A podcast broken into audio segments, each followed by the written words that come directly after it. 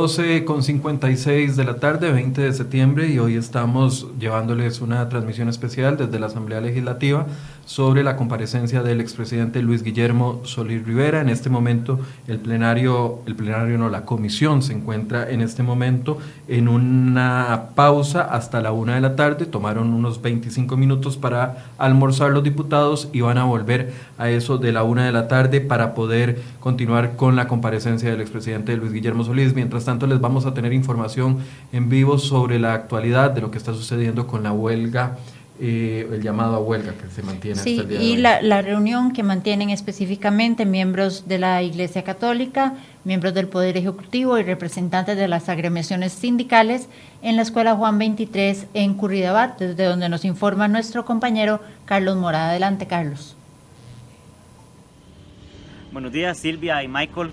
Estamos acá entre Ríos, específicamente en la Escuela Social Juan 23.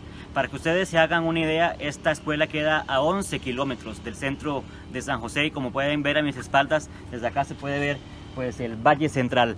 Esta ha sido una de las condiciones que puso el gobierno, dicen los sindicatos, para venir a negociar y ellos pues bueno, no están muy contentos. Van a verlo más adelante en unas declaraciones de que hayan tenido que negociar acá a 11 kilómetros de la capital, pero además eh, tal vez un par de kilómetros antes de llegar a esta escuela ya la zona pues está resguardada por la fuerza pública, lo que va a evitar de una u otra forma que hayan manifestantes y que haya algún tipo de distracción dentro de las negociaciones de este segundo día. Eh, recordarles a los amigos que nos están siguiendo a través de Enfoques que este es el segundo día de negociaciones en las que ambas partes llegan eh, con el brazo que no quieren torcer, ¿verdad? Porque por una parte el gobierno no quiere negociar sin que los sindicatos depongan el movimiento de huelga y los bloqueos en algunos sectores del país y por otra parte los sindicatos tampoco quieren sentarse a negociar hasta que el gobierno retire el plan fiscal del Congreso, de la corriente legislativa.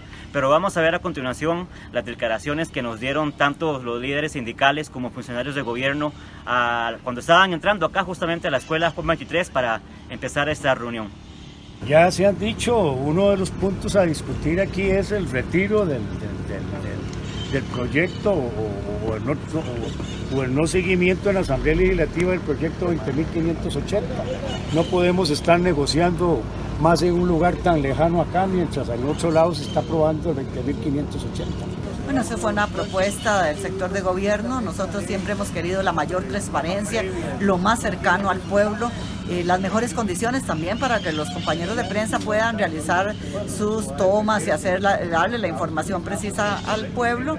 Lamentamos que sea en esta tan lejano una especie de secuestro de la información eh, esperamos que hoy haya voluntad del gobierno. Nosotros sabemos siempre la mayor voluntad, pero es el gobierno el que no ha querido. Y estas prácticas dilatorias no, no ayudan a, la sociedad a resolver una problemática que es nacional, que es de país. Entonces nuestra expectativa es que el gobierno hoy venga con esa voluntad, nosotros dispuestos hasta la hora que sea necesario y veremos cuáles son las posibilidades, porque si el gobierno no quiere resolver esta problemática, nosotros sí tenemos muchísimo interés en resolverla. Es importante, estamos en la mejor disposición del diálogo estamos por Costa Rica, por resolver específicamente un problema donde todos tenemos que pagar impuestos. La idea es sentarnos a dialogar y buscar la mejor solución. Como sindicatos hemos presentado una propuesta con 39 puntos que se llamaba Propuesta Tributaria Justa y Solidaria para Costa Rica. Así que esperamos el día de hoy discutamos aspectos importantes para llegar a resoluciones importantes. Si hacemos un balance de lo de ayer, empecemos por ahí, este, ha sido muy positivo en el sentido de que fue sentarnos eh, como eh, mediadores a poner a conversar a las partes que hasta ese momento yo creo que habían estado así como a la distancia y mandándose recados. Cinco horas y no se lograron poner de acuerdo. ¿Qué faltaría en ese caso? ¿Cómo llegar hoy a una negociación definitiva? Yo creo que, este, bueno, estamos en camino, se está en camino y este, ya si se presentan hoy este, una respuesta concreta a lo que cada quien ve que es el camino para resolverlo, lo, planteado, entonces yo creo que hoy este, podríamos esperar mucho. Realmente las expectativas son muy positivas, estamos con eh, grandes posibilidades de lograr un acuerdo, eso esperamos y bueno, vamos a, trabajar y quedarnos aquí hasta hasta lograr algún resultado porque los costarricenses realmente están esperando que el caso salga. Esas eran las declaraciones, como vieron, de líderes sindicales y de funcionarios del gobierno acerca de lo que piensan que puede hacer esta segunda jornada de negociación. Eh, Silvia y Michael, vamos a estar acá nosotros eh, eh, llevándoles a ustedes la información necesaria y de ser necesario vamos a pedirles un nuevo pase. Continúen ustedes con más información allá en el set de enfoques. Muchas gracias a nuestro compañero Carlos Mora, quien se encuentra en la Escuela Juan 23, donde se reúnen los líderes sindicales, líderes de la Iglesia Católica y miembros del gobierno de la República para tratar de lograr un acuerdo con respecto a la huelga. Que por cierto, Michael, tenemos informes de que el, paso por la Avenida Segunda está interrumpido o se encuentra muy, muy lento porque hay decenas de manifestantes en la zona, han venido marchando a lo largo de la Avenida Central, llegaron a Avenida Segunda y ahora están cerca del Teatro Nacional. Bueno, eso es parte, hoy definitivamente eh, queda claro que el movimiento es menor, eh, aunque hay algunas interrupciones parciales de lo que son algunos de los pasos de las carreteras, eh, el movimiento se ve menor, solo se están presentando en puntos muy focalizados y es parte de la situación que se está dando en esta mesa de negociación. Nos decía ayer el, el diputado José María Villalta que eh, ambas partes tienen que mostrar algún tipo de anuencia al diálogo y que eso se está viendo reflejado. Bueno, esa es una de las interpretaciones. Otros dicen que es que el movimiento ya se ha habilitado por completo y que por eso no se está viendo. Bueno, eso son parte de las versiones, de los enfoques que tiene cada una de las personas de acuerdo a lo que está analizando. Les recordamos que estamos en una transmisión con la Asamblea Legislativa. En pocos minutos se va a reanudar la comparecencia. Estaba en la palabra el diputado Enrique Sánchez del Partido Acción Ciudadana y faltan alrededor de unos cuatro más por preguntar a quien se les va a dar en esta primera ronda una, una, un espacio de diez minutos. Hay que ver porque quieran segunda ronda algunos de los diputados. ¿Qué va a suceder si van a convocar de nuevo al presidente o no?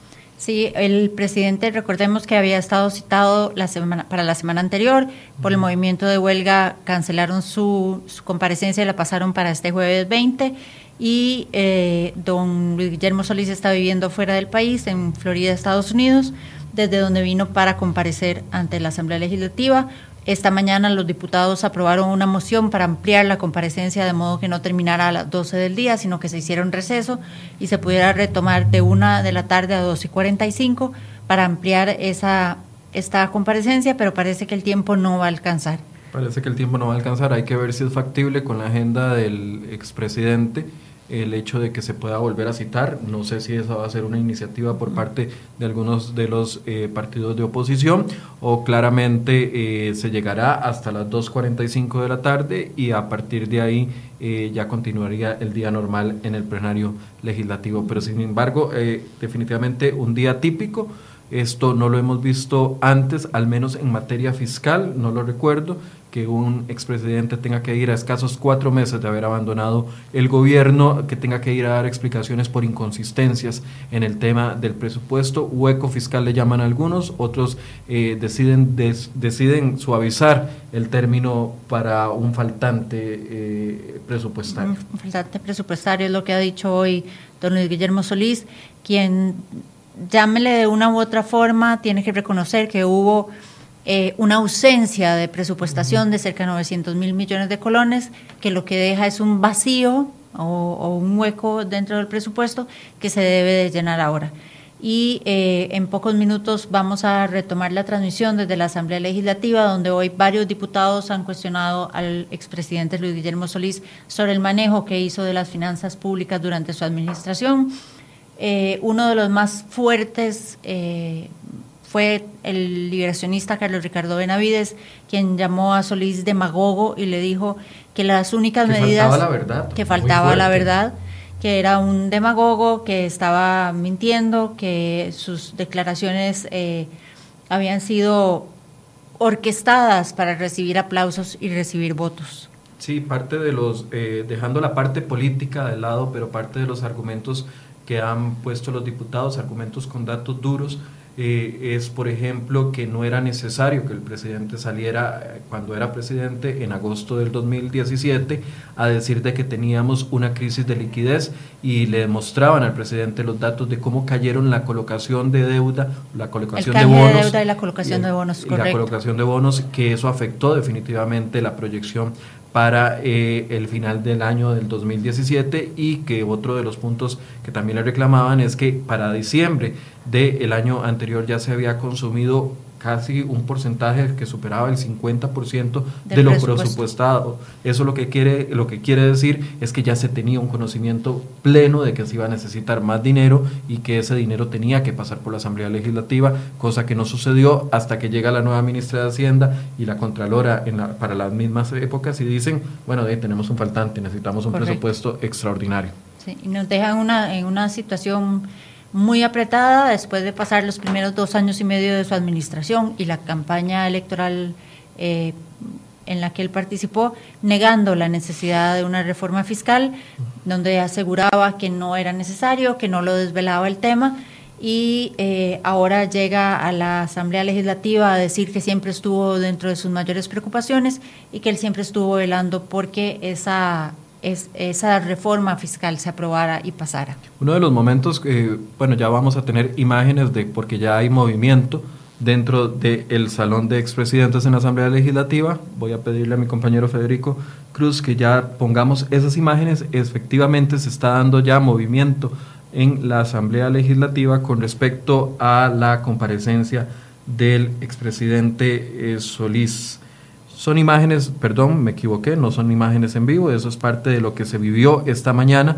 Eh, sin embargo, ya se está trasladando hasta el salón de expresidentes algunos de los diputados. Esperamos que se reanude la sesión. Eh, les decía que uno de los momentos tal vez más tensos, usted lo señalaba, Silvia, el momento de la interpelación de Carlos Ricardo Benavides y también el momento de la interpelación de Frangi Nicolás y de Pedro Muñoz. Tal vez han sido los puntos más altos de esta mañana. Sí, doña Frangi fue muy clara en decirle a don Luis Guillermo que en un informe que había rendido al final de su administración de 50 mil páginas, no había encontrado espacio él para, para informar sobre el faltante de recursos que había para el presupuesto.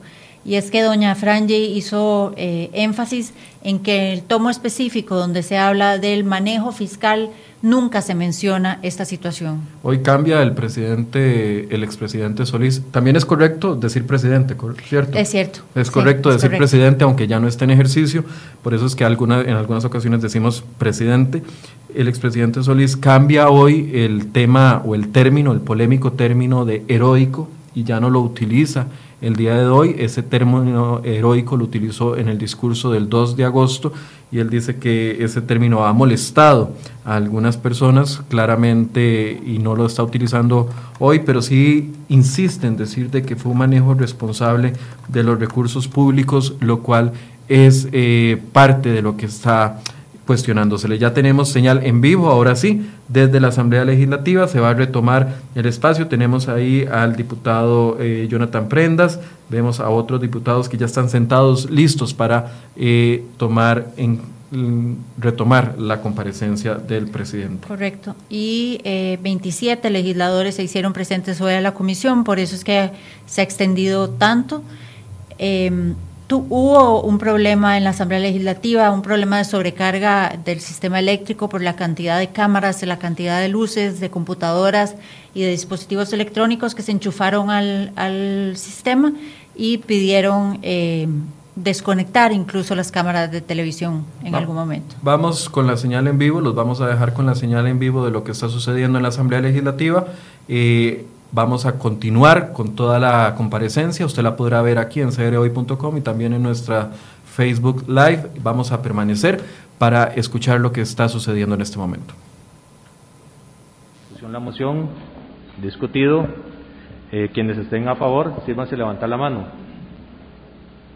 Seis diputados presentes, seis a favor, aprobada. Doña Laura sigue en el uso de su palabra. Muchas gracias, señora diputada. Bueno, tal y como lo señalé previamente, en efecto, se me informó que había habido una situación especialmente delicada en las subastas, que se había eh, ya presentado de manera reiterada una, como lo llaman los técnicos una sequía en esas subastas y que estábamos teniendo dificultades significativas para cerrar las quincenas. Eso eh, hizo que tomara la decisión de, eh, primero, no tanto la cadena, la, decisión primera fue tomar, hacer un decreto que priorizara los pagos y que diera señales clarísimas a los mercados que empezaban a ponerse inquietos por el tema de la liquidez y que es que los, medios de, comunicación estaban ya eh, publicitando. Esto se dio sin ningún sin, ninguna noticia del Ministerio de Hacienda. Eh, había noticias que surgían, llegaban a los medios, informantes anónimos, que decían que se estaba presentando un problema de liquidez y eso generaba ruido. Entonces había que sacar un decreto para que se ordenara el, pago si llegaba a haber una crisis. Ese fue el decreto que después fue antecedido por una cadena que me pareció necesaria eh, realizar precisamente para explicar por qué estábamos emitiendo un decreto con esas características. Claro, comprendo. Por esa es la razón entonces en la que usted decide eh, firmar el decreto y además realizar el anuncio que realizó en esa coyuntura. Sin duda, y más aún, eh, colocamos eh, la atención de las, eh, de, los, de, las deudas del Estado en el primer lugar, porque ya desde, creo que es eh, el 10 de agosto, se había, se estaba hablando de parte de las calificadores de riesgos de la las estrechas condiciones de liquidez que suman presión a la ya débil situación fiscal de Costa Rica. Los mercados de capital local siguen siendo una fuente confiable de financiamiento fiscal, sin embargo cada vez más costoso. Y después sigue ahí hablando Fitch de la baja inflación y tasas de interés desde el año 2005 que también beneficiaron las condiciones del Estado y que una rápida evaluación del colón en mayo provocó que el Banco Central modificara sus políticas de tasas. Y ahí continúan haciendo una, una relación que no voy a, leer ahora, pero voy a aportar esa documentación de Fitch para que conste en el expediente de esta sesión, porque me parece importante, a propósito de lo que señalaba el señor diputado Muñoz, eh, que incluso llega, creo que con mucho atrevimiento, a hablar de dolo en una situación que no, no tenía de dolo absolutamente nada. Don Luis Guillermo, para las y los costarricenses, ¿puede usted contarnos qué es Fitch? Mucho gusto. Fitch es una agencia calificadora de riesgo, junto con Moody's y con algunas otras que existen, es de las más prestigiosas y confiables. Estas calificadoras hacen un análisis muy detallado, muy cuidadoso y mmm, también en algunas ocasiones de una sensibilidad extrema respecto a la condición de los países y una mala calificación de cualquiera de ellas, eh, Standard Poor's, Fitch o Moody's, puede significar una condena de, de, muerte para un país en el sentido de que inmediatamente eso tiene consecuencias en cuanto al acceso de esos países a, las, a, las, a los recursos financieros. Muy bien, para dar un poco de contexto para quienes ven estos temas y tal vez se vuelven muy complejos, muy técnicos, decir lo siguiente, cuando el país está tratando de colocar los bonos de deuda, de poder refinanciar esa deuda, de poder hacer canjes hacia el largo plazo, tenemos los, las calificadoras de riesgo advirtiendo que hay condiciones de incertidumbre respecto a Costa Rica. Eh, ¿En qué fecha este documento, bueno, para la gente que nos mira, esto es como que a usted, el vecino, le diga al otro vecino que no es muy buena idea prestarle porque su situación financiera no está muy bien? Y eso genera pues condiciones de que a usted le cueste más que le corten, le presten a largo plazo, sino que le presten al corto y entonces sea un poco más caro, más difícil de colocar la deuda. Esto para ponerlo en el lenguaje más llano, porque aquí esta discusión se vuelve tan compleja que la gente a veces no entiende de lo que estamos conversando. Cuando este vecino que se llama Fitch, este, que además es sumamente legitimado para eh, advertir sobre las condiciones de los mercados financieros, hace esta advertencia, ¿en qué podría estar basando Fitch eh, ese criterio de que no es quizás el mejor momento para invertir en esto? Bueno, como lo señalaba, precisamente si uno analiza separadamente el tema de, las, de, los, de los, pagos que hacía Costa Rica regularmente y sin fallar en, de, de, sus compromisos financieros, por una parte, y por otro lado la liquidez de los mercados, que generan una aparente contradicción, pero que no la es en la realidad, Sí, nosotros estábamos pagando afuera, pero adentro no había liquidez. Estas son esas tensiones a las, que yo me refería. Eh, se presenta una situación de sequía y eso hace explica en parte lo que don Pedro estaba eh, en algún momento señalando. Y es que, por una parte, tenemos un crédito, una, una, una lectura muy positiva de nuestros, del pago de nuestros compromisos, pero por otro lado, quienes financian internamente eh, al Estado eh, nos ponen en, en, una condición muy apretada, muy estrecha, mucha estrechez. Y para esa fecha, además, no habían señales claras por parte de la Asamblea Legislativa de que el proyecto fiscal fuera a ser aprobado al corto plazo.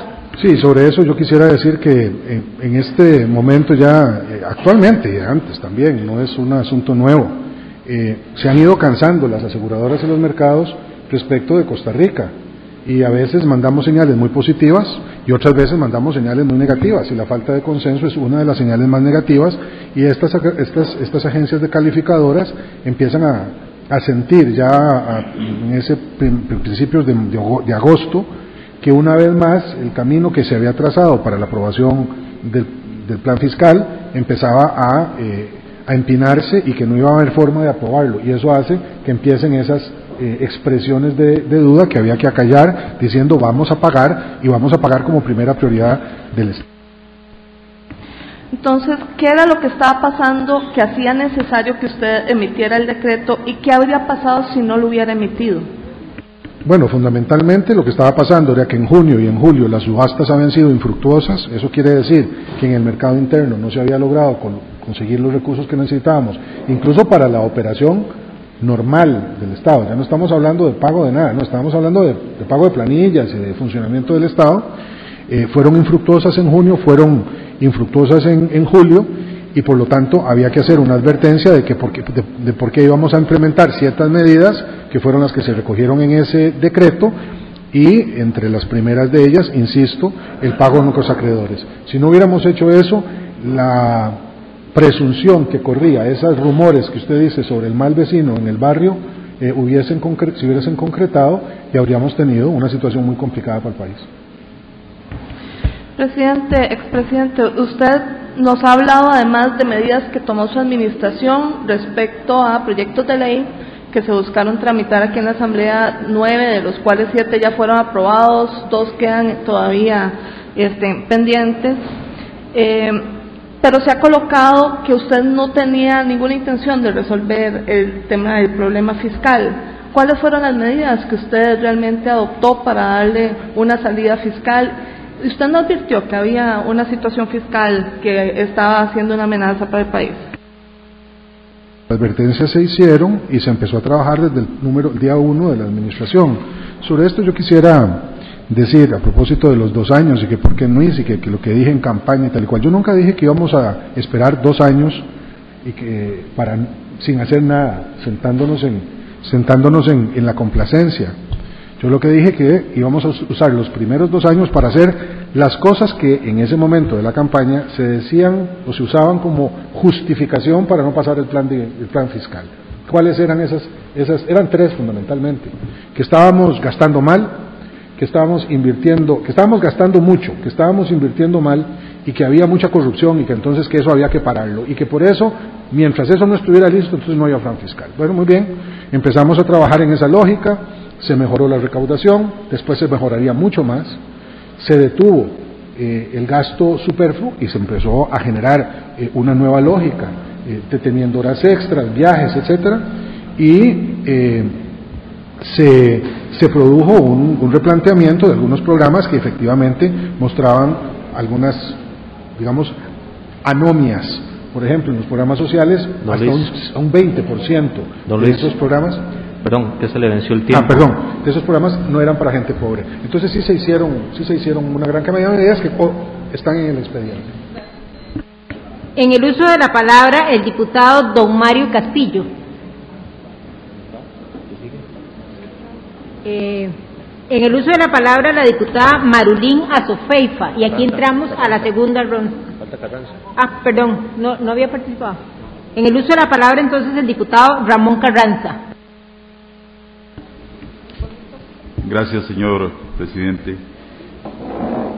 Muchas gracias también, señor expresidente de la República, don Guillermo Solís, por estar acá y dar la cara como se debe eh, cuando de responsabilidades se trata. En primer lugar, eh, indicar que un presidente de la República, y usted bien lo ha dicho, no puede tener eh, los detalles mínimos, sino que tiene que ver los temas macros, los temas económicos macros, como en este caso se trata, y que hay, en ocasiones eh, pues se quisiera ver eso. Y nada más como un preámbulo para, para ver el, tema de, lo que son eh, las jerarquías. Hay veces queremos profundizar en esos temas eh, que le toca a los técnicos y que efectivamente, como en su caso, recibe los informes generales. Don Guillermo, usted en la campaña inició, insistió más bien en que lo primero era controlar el gasto. Y esto porque se me parece mucho a lo que hoy tenemos en el escenario del plenario legislativo. Cuando se habla de un plan fiscal, lo primero que los diputados y diputadas le exigimos al Ejecutivo es demuéstreme que quiere controlar y que puede controlar el gasto. Y eh, y luego aumentar el tema de la eficiencia en el cobro de los tributos, que es otro de los escenarios que me parece una copia de lo que hoy nosotros como diputados y diputadas le exigimos al Ejecutivo. Eh, primero controle el gasto, demuestra eficiencia en el cobro de eh, los recursos para que efectivamente se haya una balanza entre esa eficiencia antes de entrar meramente al tema tributario. Eh, digo esto porque esas medidas son reflejo de lo que vimos ahí, fortalecer las finanzas públicas, en eso hubo varios proyectos, algunos fructificaron, la ley contra el contrabando y el fraude fiscal, eh, algunas fueron frustradas, eh, no se logró consenso y en eso hay que decirlo porque la política es el arte de hacer lo posible, eh, de, lograr los consensos y hay veces no se logró todo esto. ¿Considera usted que las medidas tomadas apuntaban en la dirección correcta para evitar precisamente una potencial crisis fiscal y económica en el país? Sí, señor, sí apuntaban en la dirección correcta, pero no eran suficientes. Y eso lo decía el propio Ministerio de Hacienda y creo que se ha constatado en la realidad. Nosotros pudimos recuperar, eh, por ejemplo, significativamente la recaudación en dos dígitos a lo largo de la administración. Eso es muy bueno y está mejorando cada vez más y eso se hizo gracias a la aplicación de tecnologías de información a los mecanismos de recaudación de Hacienda y cruzar datos. Eh, si sí y cuando, espero, se apruebe el plan fiscal y tengamos un IVA, esto se va a ver de manera manifiesta. Pero no era suficiente. estábamos hablando de mejorías en el déficit que todas puntas no llegaban ni siquiera a 1% del PIB. Entonces la respuesta es sí, se hicieron esfuerzos, sí, fueron esfuerzos exitosos y no solo de parte de la Administración, sino también de las señoras y señores diputados que los aprobaron, que fueron aprobados en la Asamblea Legislativa, y así lo reconocí con gratitud en su momento, eh, pero eran completamente insuficientes siempre para insistir en esto, porque hoy lo que estamos hablando es eh, de, un faltante, y, tal vez para posicionar eh, eh, ese, tema, estamos hablando de, que aquí nadie se dejó ningún recurso, sino que hubo un faltante para, para, para poder continuar y para, para poder llenar esas arcas. Con, con respecto al, al crecimiento que tenía la deuda, eh, eh, ¿qué hizo usted? ¿Y usted estaba satisfecho con lo que se hizo? Bueno, nuevamente, eh, quisimos lo posible de reducirlo al máximo, haciendo más eficiente la gestión del Estado, a pesar de la estrechez de los presupuestos, que como saben los, las y los costarricenses están asignados en un 95%, el, el Estado, el gobierno central solo tiene posibilidades de modificarlos en un 5%. tomamos medidas para controlar las pensiones de lujo. Eh, la Sala Constitucional, sin embargo, cogió recursos de los, las personas que se sentían afectadas, considerando que eran confiscatorios las leyes que se habían aprobado. El diputado Morales Mora hizo un esfuerzo especialmente significativo como ministro de Hacienda de Trabajo en, ese, en esa lógica. Eh, tratamos de, controlar el contrabando, eh, mal que sigue afectando gravemente al país, y así por el estilo. Nuevamente le digo, hay una lista de medidas específicas que obra en el expediente de esta sesión y espero que eh, el análisis de ellas demuestre la fuerza con que la Administración buscó resolver ese problema. Siempre en ese tema, bueno, todos conocemos que que hubo diferentes factores que incidieron para, para el tema de colocación eh, de la deuda y tal vez para, para insistir sobre esto, porque algunos lo han planteado. La cadena que usted realizó de alguna forma influyó.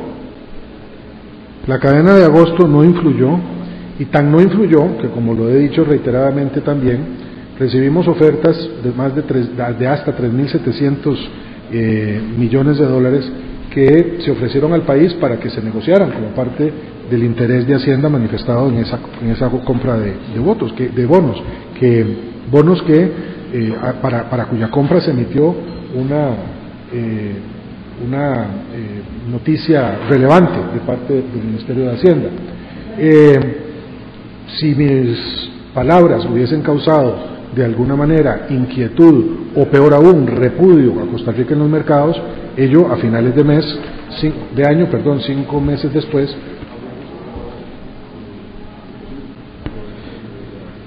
No quiero eh, ser redundante porque de alguna forma algunos han insistido en esto. Eh,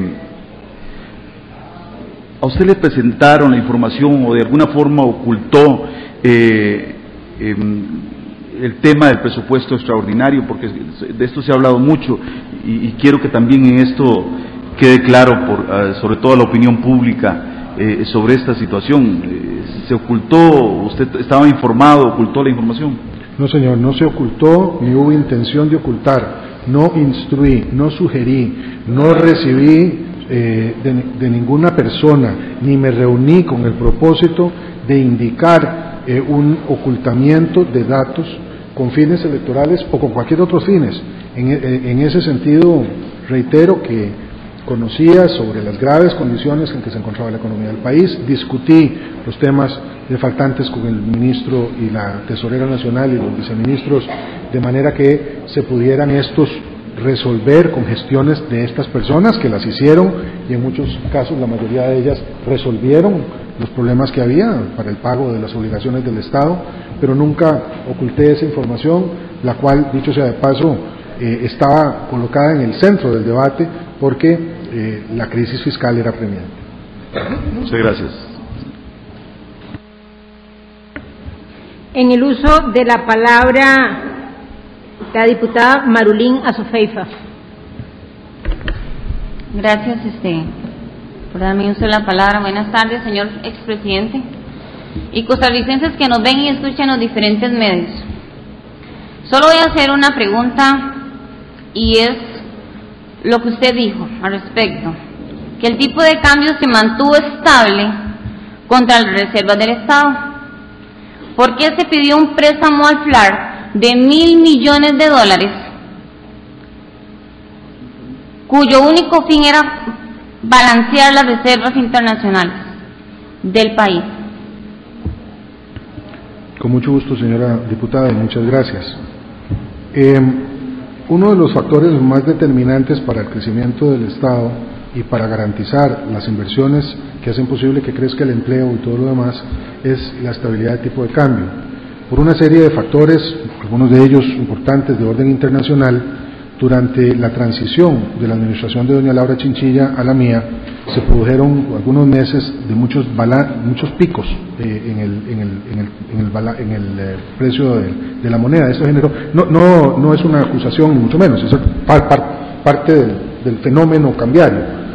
Eh, y se estabilizó pocos meses después y se mantuvo estable con muy pequeñas variaciones el tipo de cambio. Las medidas que se adoptaron diferente, de, diferente tipo para garantizar que las reservas se, se, sostenían ese tipo de cambio, hicieron posible que esa estabilidad se mantuviera. Fueron varias medidas las que Una consulta, ¿y por qué pidieron el préstamo si decían que la moneda estaba estable? Bueno, este es un, un tema de competencia del Banco Central, pero el tipo de cambio eh, no está directamente relacionado con, con, el déficit, o sea, son dos fenómenos distintos. Uno es el costo de la moneda y otro es el recurso que se necesita, por supuesto, para eh, pagar las obligaciones del Estado. A ese respecto yo quisiera indicar que, pues, por supuesto, en la economía todo está una cosa está pegada con la otra, no se pueden hacer separaciones artificiales. Entonces hay que ver la economía como un todo. Si hay más inversión, se supone que también va a haber más recaudación y si hay más recaudación, se supone que va a haber una disminución del déficit. Entonces, eh, usted tiene razón en el sentido de que eh, había que hacer varias cosas simultáneamente. Había que atender la deuda por una parte y había que atender los factores macroeconómicos que estaban incidiendo por otra en la estabilidad de la moneda. Señor expresidente, una consulta. ¿Sabía usted o no sabía usted de este préstamo? ¿Qué, perdón? ¿Sabía usted o no sabía de este préstamo de mil millones de dólares? Mire, el, sobre, sobre los temas del, del, manejo de los distintos préstamos del Estado, eh, se fueron produciendo a lo largo de la administración en diferentes momentos. Eh, me gustaría mayor precisión sobre los mismos, porque, sobre el mismo, porque en general digo, es la Asamblea Legislativa en donde se debaten y se aprueban esos préstamos tal y como se ha señalado aquí relativamente, pero no estoy, no estoy, eh, no, sé en qué momento se produjo el préstamo, no sea, eh, tal vez si me puede dar unos datos podría precisar mejor mi respuesta, no, no sé. Muchas gracias, señor presidente. Me queda muy claro que el manejo de las finanzas públicas, este, usted no lo manejaba al respecto. Cedo mi tiempo para más adelante. Muchas gracias. Si me permitiera, señor diputado, referirme a esto último que dice la señora diputada. Eh, no puedo admitir, señora diputada, que usted llegue a una conclusión como esa si usted no me da más información respecto de un, un tema específico. Nosotros hicimos una serie de préstamos que incluyeron la utilización de préstamos que quedaron, como lo señalé en su momento, aprobados desde la administración anterior. Eh, pero usted llega a una conclusión que es respetable, queda constando así, pero no quiero que de ninguna manera se llegue a ella eh, alegando que mm, por eh, falta de precisión que estoy pidiéndole a usted que me dé para eh, poder atender su pregunta de manera más específica, usted llegue a esa conclusión. Muchísimas gracias. Este, dejo mi tiempo para más adelante. Gracias. Procedo a darle la palabra al licenciado, perdón, al diputado Enrique Sánchez. Muchas gracias, diputados, diputadas, señor expresidente. Tres cosas específicas. Una, quería hacer una aclaración histórica, digamos, de lo que ocurrió con el proyecto de ley 18.261, el proyecto de doña Laura Chinchilla de reforma fiscal, en el sentido de que el proyecto de ley fue aprobado por esta Asamblea Legislativa y finalmente la Sala Constitucional encontró un problema de procedimiento, lo cual este, hizo que este proyecto se cayera, que fue aprobado por, con votos de la fracción del Partido Acción Ciudadana en ese momento, que efectivamente no logró que toda la fracción del Partido Acción Ciudadana, o no se logró en ese momento, apoyara ese expediente. Eh, si se trata de reconocer errores históricos de los partidos, yo creo que el error del Partido Acción Ciudadana en aquel momento fue no lograr construir una posición común de toda la fracción legislativa en relación con el proyecto que no se lograra que la fracción fuera eh, completa en una posición común. Este, pero el proyecto finalmente tuvo el apoyo de siete de los diputados del PAC de aquel momento y con esos votos también contó para su aprobación en primer debate antes de que la sala constitucional encontrara el error de procedimiento. En segundo lugar, eh, don Luis Guillermo, dos cosas que usted mencionó y que quería que quedaran muy, muy claras en este, en este espacio. Eh, primero, se ha citado por lo menos cinco cifras diferentes de cálculos preliminares que existían en relación con, el faltante presupuestario que existía. Eh, hubiera sido responsable presentar un presupuesto extraordinario o iniciar la tramitación de un presupuesto extraordinario sin haber tenido una cifra definitiva de cuánto iba a ser ese monto esa es la primera pregunta. Y la segunda, usted mencionó también eh, que en los dos primeros años de la administración, si efectivamente eh, se planteó que se iba a hacer énfasis en control de gasto y en mejora de la recaudación, usted entregó para el acta una lista de acciones que se tomaron durante esos primeros años para atender la situación fiscal del país, que quisiera que este, se aclararan, que, que, tal vez las detallara un poco más, porque eh, no, es, no es correcto decir que durante dos años el tema simplemente se escondió, que durante dos años el tema no se tocó. Durante dos años el tema se tocó desde la perspectiva que el gobierno de la República, señor presidente, consideró necesario tocarlo en ese momento. Son decisiones que el, que el presidente tomó en ese momento en relación cuál era el énfasis que le iba a dar en esos primeros dos años a la atención del déficit fiscal y no a un abandono de la atención del tema del déficit fiscal. Sí, muchas gracias por su aclaración, señor diputado. Respecto de la primera pregunta, reitero que la eh, construcción de los presupuestos, y particularmente de un presupuesto extraordinario, que tiene que ser construido a partir de una certificación que da la Contraloría General de la República y que también cuenta con, datos y la participación del Banco Central, tiene que ser muy eh, prolija y muy escrupulosa. No, no pueden haber aproximaciones, se necesita un monto y en ese sentido he insistido y pareciera que hay consenso en la comisión de que efectivamente el monto no existía. No existía ni a finales de mi administración ni al inicio de esta, en vista de que finalmente el, presupuesto extraordinario se presentó hasta el día 27 de julio, dos meses y medio después del inicio del, un mes, un mes y medio después del, del inicio de la administración. Y respecto a los dos años, nuevamente insisto, está en el expediente una lista exhaustiva pero la administración no se cruzó de brazos. Durante dos años preparamos los nueve proyectos de ley, separando lo que se llamaba entonces el paquete tributario, lo quebramos en diferentes proyectos más pequeños, tenían que ver con, eh, con, eh, evasión fiscal, tenían que ver otros con contrabando, tenían que ver otros con, pensiones, tenían otros que ver con caja única, etcétera, y fueron gracias a esos eh, a, esos, a, esas acciones que fueron acogidas por la Asamblea Legislativa de manera gradual, de manera gradual, eh, que se pudieron mejorar los niveles de recaudación y que explican la reducción del déficit que ya mencioné también en mi intervención.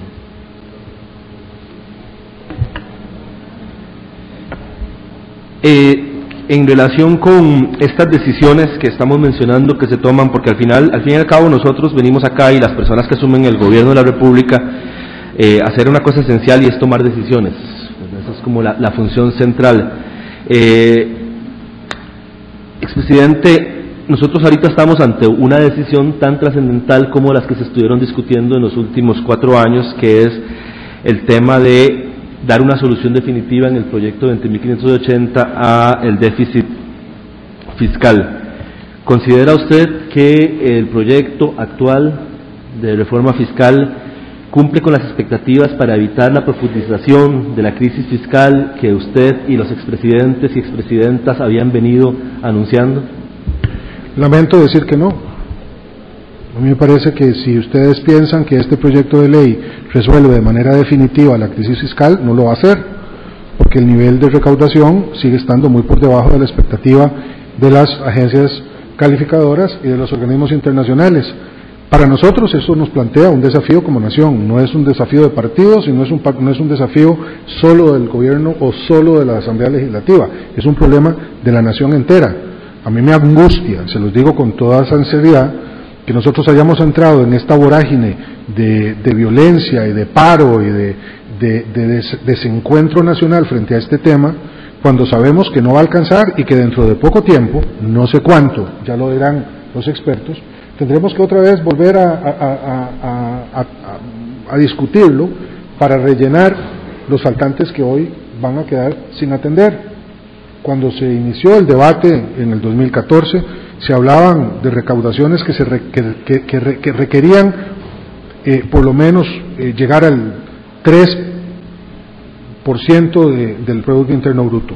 Las estimaciones empezaron a bajar porque para llegar hasta ese punto se, necesitaban decisiones que el país no estaba dispuesto a tomar y que ciertos sectores repudiaban. Hay decirlo con toda transparencia, así es. Entonces ahora tenemos un proyecto mucho más acotado que va a recaudar muchos menos recursos frente a un Estado que requiere, para seguir funcionando como queremos que funcione, pagando mejor educación, mejor seguridad, mejores carreteras, mejor eh, vivienda, etcétera, requiere de recursos más abundantes. Finalmente, presidente, usted mencionó también que habían algunos organismos internacionales que, a pesar de la situación fiscal que se estaba viviendo, habían resaltado la gestión de la administración para mantener otros indicadores macroeconómicos con, este, en un estado sano, a pesar de la situación fiscal. Eh, ¿Cuáles, o si nos podría ampliar sobre estos indicadores y la calificación que estábamos recibiendo? Sí, con todo gusto. Eh, una de las cosas a las cuales hay que aludir eh, para contestar esa pregunta es la buena relación que tuvo desde el inicio el Ministerio de Hacienda con el Banco Mundial, con el BID, con el Fondo Monetario Internacional. Se llegó con ellos a una construcción técnica adecuada, utilizando los mecanismos más eh, progresivos posibles para una reforma fiscal que colocara el peso de esa reforma en los que más ganaban y no en los que menos ganaban y de esa manera eh, se certificó, digamos, que íbamos a tener el apoyo de esos organismos internacionales. Las calificadoras de riesgo insistieron una y otra vez que las medidas eran correctas, que lo que faltaba era consenso en la Asamblea Legislativa, lo cual no es mm, impropio de la democracia. Nadie le va a imponer a la Asamblea Legislativa un acuerdo que no está dispuesto a aceptar. Pero evidentemente había una situación en la Asamblea Legislativa que impedía que hubiera ese acuerdo. No vamos a calificar ni explicar esas razones. Se dieron y no hubo, no hubo plan fiscal. Pero lo cierto es que la OCDE, cuyo secretario vino a Costa Rica en dos ocasiones y a esta asamblea también para presentarse y hablar del tema fiscal, la OCDE, la Organización para la Cooperación y el Desarrollo Económico, a la cual Costa Rica aspira a pertenecer dentro de pocos años, dijo que la certificación de la comisión que estudió las finanzas del Estado, la comisión fiscal, era positiva. Y a pesar, a pesar del, pues, de la, del déficit, a pesar del déficit, le dio a Costa Rica la aprobación de esa comisión. Más allá de eso, cuesta mucho eh, explicar, eh, digamos, la, lo bien que se estaba gestionando para esos organismos, no lo digo yo, para esos organismos, la fiscalidad del país, que sin embargo era insuficiente para atender los problemas de deuda y déficit que teníamos en ese momento y que seguimos teniendo hoy. Muchas gracias, presidente. Continúa en el uso de la palabra el diputado Jonathan Prendas. Gracias, compañera diputada. Don Luis, usted asegura en este recinto que en su gobierno nunca se pagó un solo colón de manera ilegal. Yo me atengo, señor diputado, a lo que me consta y es que todas las decisiones que se tomaron en mi administración en materia fiscal estaban respaldadas, según se me informó, por la legalidad que las obliga. ¿Quién tomó esas decisiones de, pago? ¿En eso Helio Fallas? Las decisiones de pago son del Estado costarricense y los diferentes quién, órganos. ¿Quién es el Estado que, el que decide qué es lo que hay que pagar? Depende de cuáles sean esas obligaciones. Algunas lo decide el Ministerio de Hacienda, otros la Presidencia de la República, algunas son de orden administrativo que no requieren de autorización de este de esta de esta asamblea, otras sí, depende Los compromisos de pago y de amortizaciones, ¿quién las decide? Las decide el Estado costarricense, señor diputado, en las instancias ¿El Ministerio de Hacienda Helio Fallas o el presidente de la República? Hay algunas de esas decisiones que las decide el presidente de la República al firmar junto con el ministro un decreto, otras las toma el ministro propiamente dicho y sus equipos y son ratificadas por la Asamblea Legislativa, que también pasan por aquí los presupuestos. Entonces, en ese entendido, puede haber una corresponsabilidad de, eh, en este tema. ¿Quién autorizó el pago de 210 mil millones de colones entre enero y marzo para, en pagos ilegales? Vamos a ver, nuevamente, señor presidente, señor diputado presidente. ¿Se pagaron ilegalmente? Vuelvo, confirma Hacienda. Vuelvo a insistir que no hubo pagos ilegales. Hacienda lo y confirma. Los señores no lo vamos a vamos a ver. Insisto en que no son pagos ilegales. Los pagos fueron hechos a tenor de un decreto que yo firmé en el mes de marzo. Usted se está refiriendo a eso, me imagino. Pero en todo caso, el decreto que usted dice y señala se hicieron posterior a estos pagos y lo hicieron para seguir y compensar y no seguir pagando de manera ilegal. Los primeros del 13 de enero al 8 de marzo se pagaron ilegalmente sin contenido. El decreto fue en marzo y fue para terminar el periodo suyo, su gobierno, de manera eh, regular. No se pagaron No se pueden pagar de manera retroactiva, no se, hicieron, no se hicieron pagos ilegales, señor presidente. Entonces, ¿quién es el que está mintiendo? El Ministerio de Hacienda, la ministra Rocío, que confirmó que del 13 de agosto al, eh, perdón, del 13 de enero al 8 de marzo aproximadamente, se hicieron pagos ilegales porque no había contenido. Su decreto viene días posteriores y, es- y era para seguir pagando, pero ya de manera legal. Si usted lo que se refiere, y vuelvo a insistir, que son ilegales esos pagos, yo le contesto con lo que ya se ha dicho aquí en otras ocasiones. Y es que al tratarse de un acto general de carácter interno, la validez y eficacia no dependen de la publicación en la Gaceta que se postergó hasta el 6 de abril después de ser ¿Para qué, paga- ¿Para qué hacer el decreto si estaban pagando en regla? Nuevamente, señor diputado, todos los pagos que realizó mi gobierno entre marzo y abril son legales. Don Luis, yo entiendo que hay que pegarse al guion, es una estrategia perfectamente entendible. La realidad es que del 8 y tanto de enero al 13, más menos, de marzo, se pagó sin autorización de la Asamblea Legislativa los compromisos adquiridos en el segundo semestre del año pasado. Y para eso me remito a esta declaración de Marta Costa. En el presupuesto ordinario de 2017 se previó que solamente el 10% de la colocación del segundo semestre vencería en el 2018. Sin embargo, en el mes de diciembre del 2017 se colocaron 819 mil millones de colones, de los cuales el 65% tenía vencimiento durante el primer semestre del 2018. Esto provocó que al finalizar el diciembre, las colocaciones del segundo semestre a corto plazo eh, se pusieron a, a corto plazo y vencerían en el 2018, a- alcanzarían alrededor del 48%. Los 210 mil millones de colones confirmados por Hacienda se pagaron sin autorización de la Asamblea Legislativa.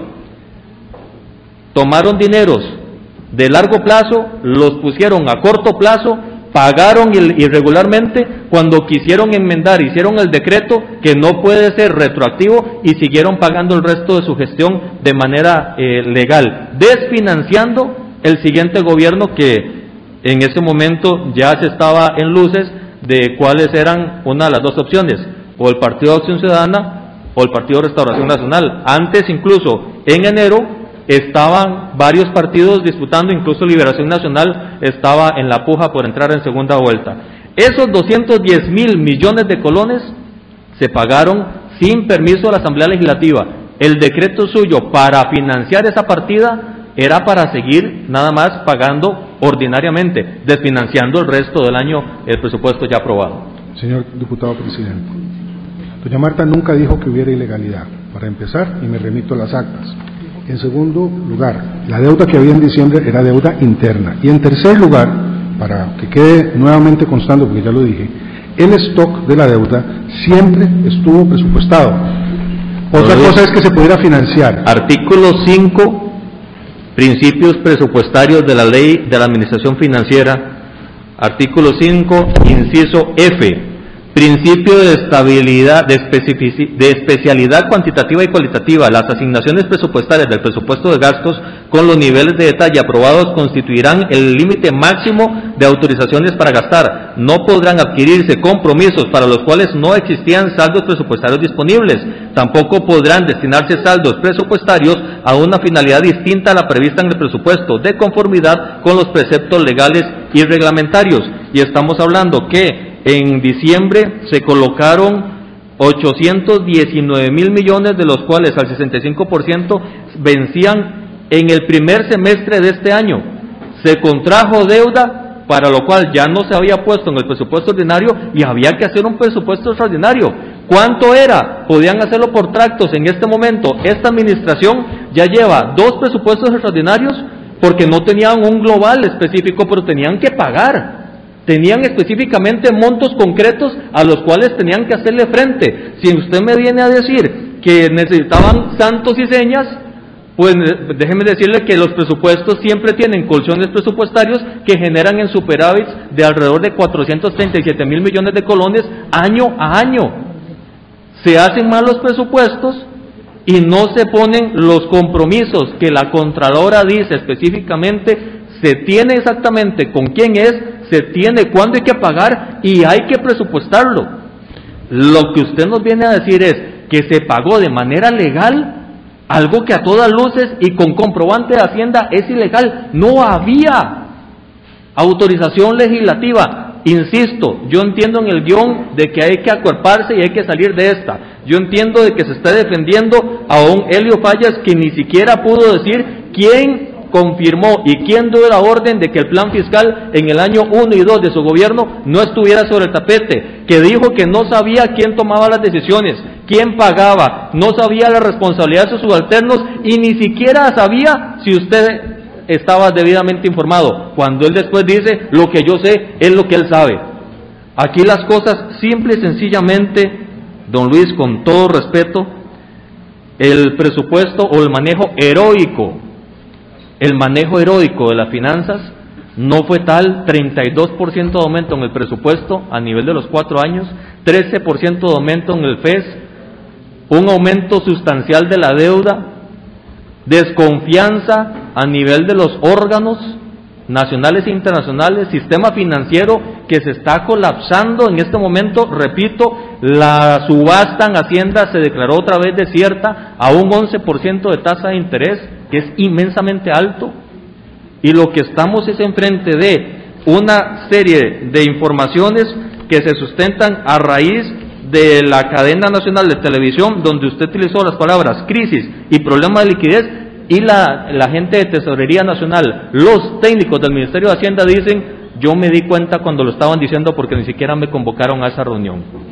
Evidentemente, señor presidente, respecto de la última parte de su, de su exposición, reitero lo que ya señalé. El presidente de la República toma decisiones también en materia eh, de interés nacional todo el tiempo, no tiene que andar consultándole siempre a los técnicos. Y aquí había una situación de sequía en los mercados nacionales. Perdón, don Luis, ya don Pedro demostró que sí había ya, liquidez y que estaban bien. Ya señalamos, en ausencia de don Pedro, pero podemos volver a hacerlo, lo dijo la señora diputada Laura Guido, que una cosa es la condición de pago externo y otra cosa era la situación interna de mercados que estaban secos y que estaban presionándonos a la alza de los intereses. Y esto, esto de la sequía no es un tema eh, académico, esto afecta directamente el pago de salarios y el pago de las obligaciones del Estado. Pero me, respecto, me, me, pero preocupa mucho, la- don Luis, me preocupa mucho, don Luis, el que usted incluso ahora estuviera diciendo que era una colocación local de los 1.500 millones que al final no se dio, cuando CONACID ha reiterado que el patrimonio de los puestos de Bolsa Nacional no daba para 1.500 millones, entonces el intermediario tenía que ser extranjero, por lo tanto era deuda extranjera, no era deuda local, expliqué. no había quien pusiera 1.500 millones de colones. Don Jonathan, ya expliqué que el mecanismo, aunque sea en moneda extranjera, se considera interno porque hay legislación que lo respalda. No, señor, Sí, el- señor. la parte local es local siempre y cuando los, los financieros, los que estén dando el dinero, sean locales. Si son internacionales, cambia el concepto. En todo caso, para, porque esa es una discusión que podemos seguir teniendo, ya yo di una explicación técnica y apegada a legalidad sobre ese tema. Pero a propósito de las declaraciones de doña Marta, para que no quede aquí flotando la idea de que ella dijo que se había actuado con ilegalidad, que había responsabilidades que fijar, voy a, voy a, voy a- ah, me voy a permitir eh, leer textualmente lo que doña Marta dijo a ese respecto. Dijo, yo no me adelantaría a hablar de responsabilidades. Tenemos la investigación en curso y no debería yo animarme a hablar de este tema. Sin embargo, aquí también quiero enfatizar que la situación que estamos encontrando, que estamos viviendo, o este tema en concreto, es solo una consecuencia de haber dejado de tomar decisiones durante muchos años. Eso lo dijo doña Marta. No quiero de ninguna manera ni eh, entrar en una polémica con doña Marta ni con usted respecto a lo que se dijo o no se dijo en esta comisión, Don que Luis, consta en actas. a pesar de Pero- que la- el intercambio yo creo que está bastante nutrido, se nos acabó el tiempo. Vamos con las con siete compañeros. Disculpe, señor presidente. En el uso de la palabra, la diputada Shirley Díaz.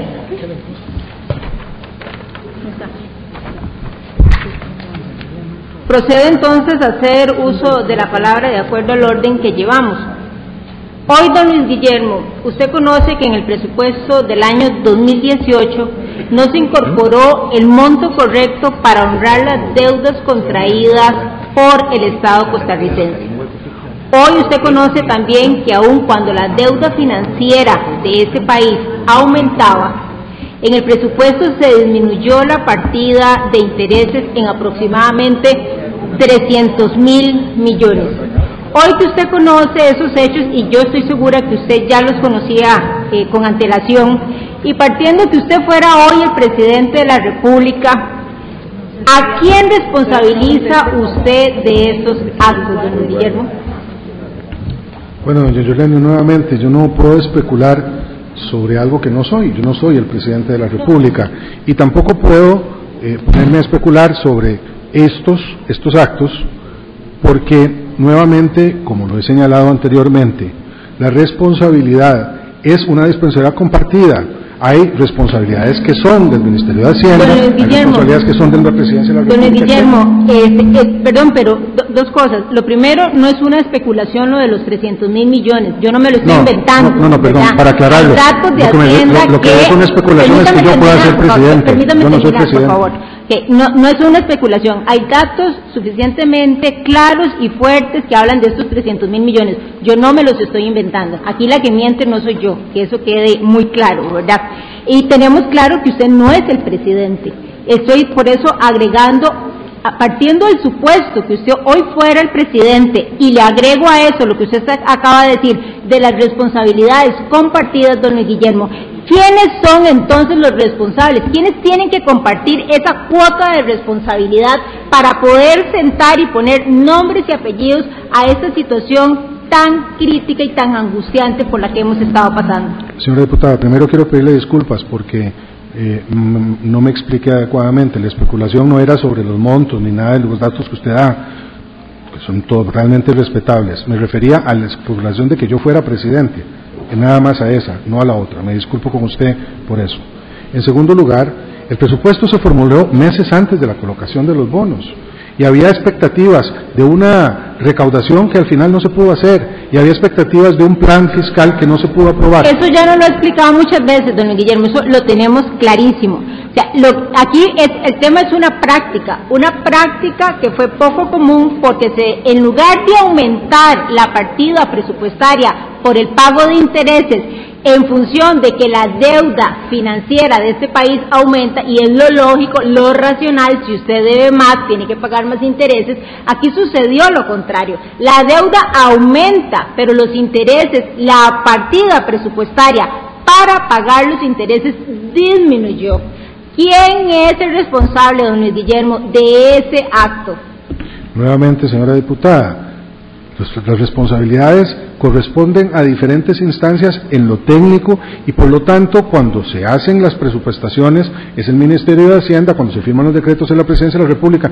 Yo no creo y puedo eh, asegurarlo que haya habido ni dolo ni intención ninguna de ocultar nada en la formulación de sus presupuestos. Todos los presupuestos del Estado en todas las partidas significativas se redujeron, excepto en aquellos lugares en donde no había por obligación de ley, posibilidad de reducciones.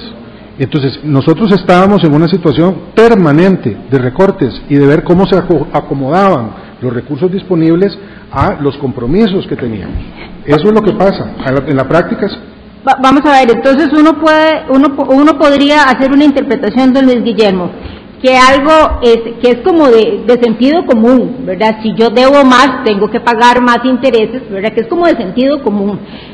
a un funcionario, a un equipo de funcionarios de Hacienda Pública se le olvidó. Y nadie en todo ese equipo evidenció algo que es como de tan sentido común.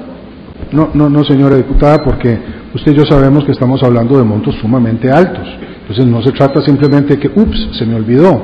Yo creo que los técnicos hacen valoraciones sobre lo que se puede recaudar y el momento en que se puede recaudar, lo hacen sobre la base de estimaciones que reciben de entidades especializadas y a veces eso resulta cierto, otras veces resulta que no es cierto y que esas entidades también subestiman o generalmente mm, no subestiman, sino exageran este, las condiciones, pero siempre se van a la baja, las condiciones del mercado para recoger los recursos necesarios para pagar esas obligaciones. Muy bien. Don Guillermo, eh, de, para mí es muy lamentable que usted haya hecho un viaje desde los Estados Unidos hasta acá y que usted no le haya dicho a este país con nombres y apellidos quiénes son los responsables de un acto de este tipo. Y aún con las interpretaciones y las respuestas que usted da, definitivamente, este, desde mi experiencia en la parte administrativa financiera, no me cabe duda de que aquí sí se sabía de esta, de esta disminución presupuestaria y que esto no fue algo que a alguien se le olvidó. Muchísimas gracias. Gracias a usted, doña Yoleni. Permítame nada más observar a ese respecto que esos 300 mil millones están relacionados nuevamente con la baja en las tasas de crecimiento. No creció lo que se esperaba y eso nadie lo tiene. Se nos acabó el tiempo de la diputada. Señor presidente. Procedo a darle la palabra al diputado Erwin Macís. Muchas gracias. Buenas tardes, señor expresidente, compañeros diputados.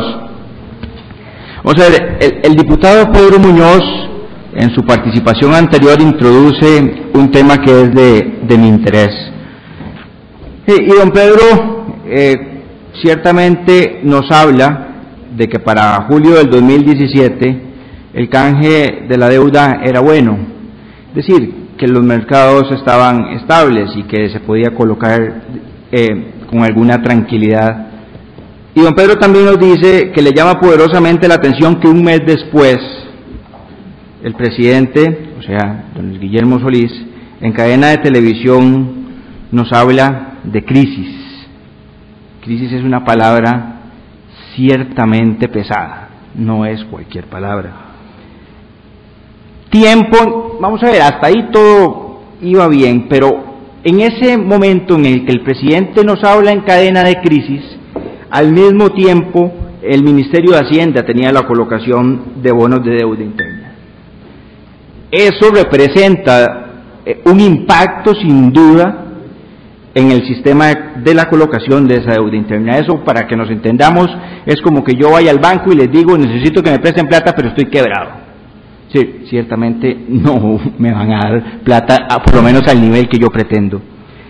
Eso produce sin duda que bajen los precios, que suban los rendimientos, que baja la confianza, que suban las tasas de interés.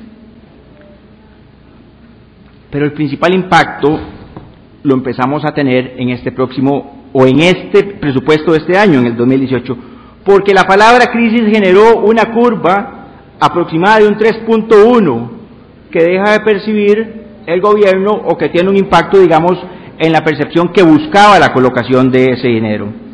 Para que estemos claros, más o menos 31 millones de dólares de cada eh, mil millones. Para que estemos más claros aún, Pedro Muñoz, la ministra de Hacienda, ahorita que tiene pretensiones de colocar 1.500 millones, la curva que provocó la palabra crisis representa 46 millones y medio por año. Es decir, que en los 10 años en los que se pretenden colocar esos 1.500 millones actuales, el país tendría un impacto en las finanzas públicas de 465 millones de dólares aproximadamente. Eso generó la palabra crisis en una cadena de televisión, señor presidente. Tengo tres preguntas sobre ese tema. ¿Existió crisis realmente, señor presidente? ¿Valía la pena hablar en cadena de televisión en el momento en el cual se estaban colocando bonos? ¿Está consciente, señor presidente, de que sus manifestaciones produjeron un daño a las finanzas públicas de al menos una curva de 3.1%, que son muchos millones de dólares. Y que a partir de ese momento Hacienda no va a poder colocar en menor eh, eh, precio que lo que ya estaba establecido. Esas son mis preguntas. Muchas gracias. Muchas gracias a usted, señor diputado. Le agradezco su, su intervención. Creo que eh, la argumentación suya de centrar todo lo que acá es, eh, después de esa cadena de televisión, a la palabra crisis, pues mm, puede resultar quizá no muy precisa. Nuevamente insisto que la crisis a la cual aludí, que existía porque estaban secos los mercados internos para recoger, los dineros que necesitábamos para el funcionamiento eh, adecuado del Estado, no tiene que ver con el buen pago que hacíamos y la, colocación de bonos que, que estábamos haciendo eh, en el exterior. Son dos temas que hay que ver de, forma separada. Pero en todo caso, reitero que si mis palabras en esa cadena hubiesen generado ese descontrol tremendo que se alude, no habríamos recibido ofertas por 3.700 millones de dólares al final del año. Costa Rica tenía y sigue teniendo una credibilidad muy alta en los mercados internacionales. Entonces, había que preservar eso y la preservación de eso se tenía que hacer a partir de un decreto en donde Costa Rica se comprometía a seguir pagando como primera prioridad nuestras deudas en el exterior. Así es que eh, existió una crisis. Bueno, evidentemente la había porque no estábamos durante junio y julio teniendo capacidad de recoger dinero en, eh, en los mercados internos. Eh, ¿Se hizo un daño como el que usted menciona? No, no se hizo porque como lo acabo de decir y lo señalé anteriormente, recibimos ofertas hasta por 1.700 millones de dólares y por lo tanto, ¿cómo se maneja, cómo se gestiona esto? Cada vez con más dificultad, efectivamente, pero no por el uso del daño, el daño de una palabra como crisis en una cadena en agosto del 2017, sino como el efecto acumulado de más de 15 años de no tomar decisiones. Pero ¿a qué atribuye entonces el cambio de una curva ascendente por lo menos de un 3.1 después de la cadena de televisión? Bueno, mire, es el, análisis, el, el, el, análisis específico que se puede hacer de esas, lo, harán los técnicos. Yo lo que sí puedo decir es que Fitch señala que las subastas de junio y julio se frustraron. Fitch había dicho a los mercados que Costa Rica estaba en un punto crítico y fue precisamente eh, la perspectiva de riesgo que varió eh, en el riesgo internacional lo que aumentó las tasas de interés. O sea que no necesariamente eso está relacionado con una cadena, tiene que ver con los resultados generales del mercado internacional. Fue bien empleada entonces la palabra. Teníamos crisis realmente, señor presidente. ¿Valía la pena tomar el riesgo de emplear esa palabra a sabiendas de que había una colocación este, que se estaba haciendo en el mercado nacional? Mire, cuando había problemas de resolver los problemas en las subastas en dos meses, yo creo que sí hay que hablar de esa, de esa crisis. Continúa en el uso de la palabra el diputado Rodolfo Peña. Continúa entonces la diputada Frangi Nicolás. Muy buenas tardes nuevamente. Don Luis Guillermo, yo vuelvo a insistir en mi pregunta inicial, pero es que usted no me la contestó. ¿Usted me puede decir en cuál página de su informe de labores, en la rendición de cuentas que usted dio en este plenario que está a unos cuantos metros de nosotros, en qué página usted utilizó la palabra hueco fiscal o faltante en el presupuesto del 2018? Ese concepto, señora diputada, no fue utilizado.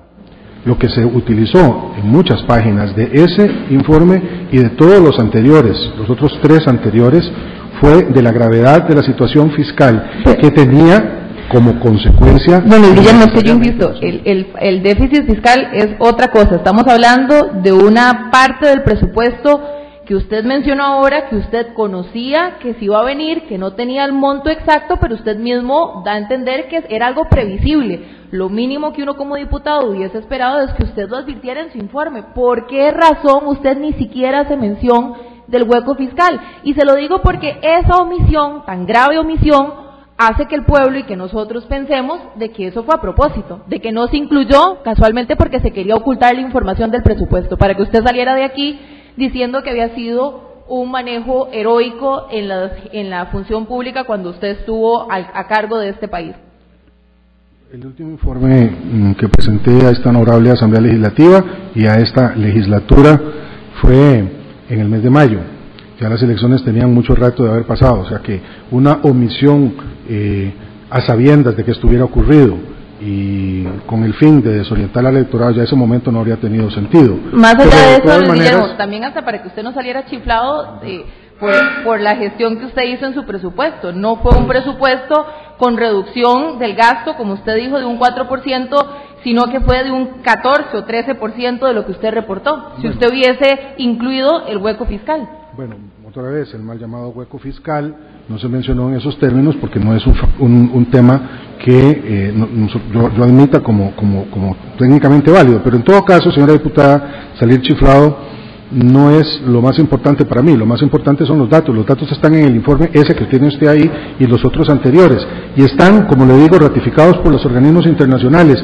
Yo no quiero sonar ni mucho menos arrogante o, falto de capacidad autocrítica, como bien señalaba el diputado Morales Mora, pero ahí están los datos. Es que, los, los eh, señor presidente, podría ser posible atender eso, es poco incómodo. Perdóneme, señora diputada. Eh, los datos a mí me parece que están ahí para ser analizados. Eh, no hay en Casualmente no están, no, no se reportaron. Pero bueno, Guillermo, otra, otra consulta. Además de la movida anómala e inusual de no presupuestar más de 300 mil millones de colones para maquillar el presupuesto, está el que al finales del 2017 ustedes adquirieron de manera extraordinaria una deuda por 891 mil millones de colones, bajo el compromiso irresponsable de pagarlo a un cortísimo plazo. Cuando se adquirió esta nueva deuda, se sabía que no más entrando el nuevo gobierno, en los primeros días se iba a tener que hacer el pago de este compromiso adquirido. ¿Por qué usted tampoco nos advirtió de esto? Era lógico y de sentido común que en los primeros meses de la nueva administración se iba a tener que presentar un presupuesto extraordinario para hacerle frente a esta deuda. ¿Por qué se quedaron callados sabiendo que el pago de esta deuda le caería encima a una nueva administración? Nuevamente, señora diputada, por un principio de continuidad del Estado es que la plata no es mi de mi gobierno del gobierno siguiente, es el gobierno, es el Estado costarricense el que tiene que asumir las responsabilidades. Pero más aún, hay que responderle a la gente en un mes como diciembre, en donde no solamente hay que pagar las, los salarios, sino que hay que pagar también los aguinaldos. Entonces, podía esperar la gente hasta, hasta la nueva administración para que se le pagaran las obligaciones en diciembre. Uno hace lo que tiene que hacer para ser responsable. no es la consulta, no es que usted haya adquirido la deuda, es que si se adquirió esa deuda y no estaba presupuestada y se había adquirido esa deuda a corto plazo, lo lógico era advertirle esto a los diputados y a la nueva administración para que no estuviéramos en esta situación haciendo incluso pagos ilegales. Otra consulta, eh, que más que una consulta es una afirmación y, va con respecto a las palabras que mencionó ahora don Víctor Morales. Don Víctor, de sus afirmaciones de ahora, déjeme decirle que, que me disculpe, pero sí era absolutamente pertinente que aquí compareciera Luis Guillermo Solís. Y le voy a decir por qué. Primero, don Víctor, porque este tema no es cualquier cosa. No son, no son cinco pesos los que no se presupuestaron. Y no, no basta aquí contraer a don Helio, a Marta Cubillo, a Melvin Quiroz y a Julio Espinosa. ¿Y sabe por qué, don Víctor?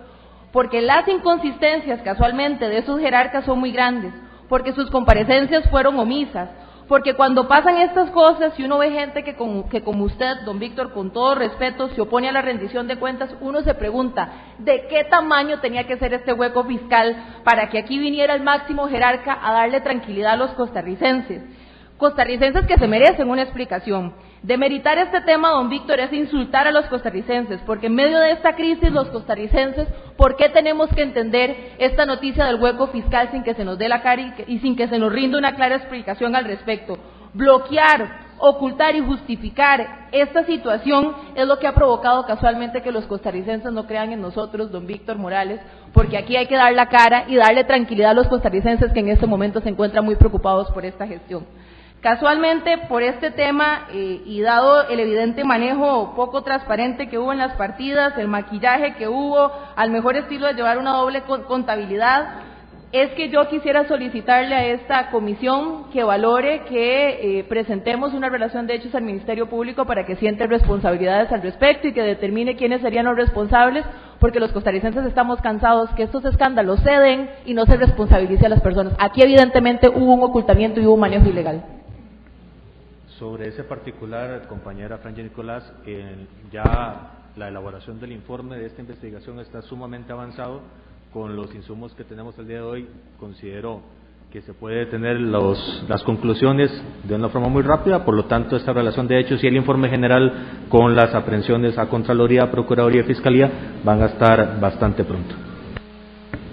Continúa en el uso de la palabra el diputado Pedro Muñoz. Por el orden. Eh, quisiera ver si es posible tener la venida de la presidencia, después de que hable yo sigue el diputado Gurzón. Queríamos intercambiar, que vaya Gurzón primero que después vaya yo. Gurzón está de acuerdo, ¿verdad, diputado? Muchas gracias, eh, compañero Pedro Muñoz. Señor presidente, buenas, expresidente, buenas tardes. Usted prestó juramento el 8 de mayo del 2014 jurando respetar la Constitución.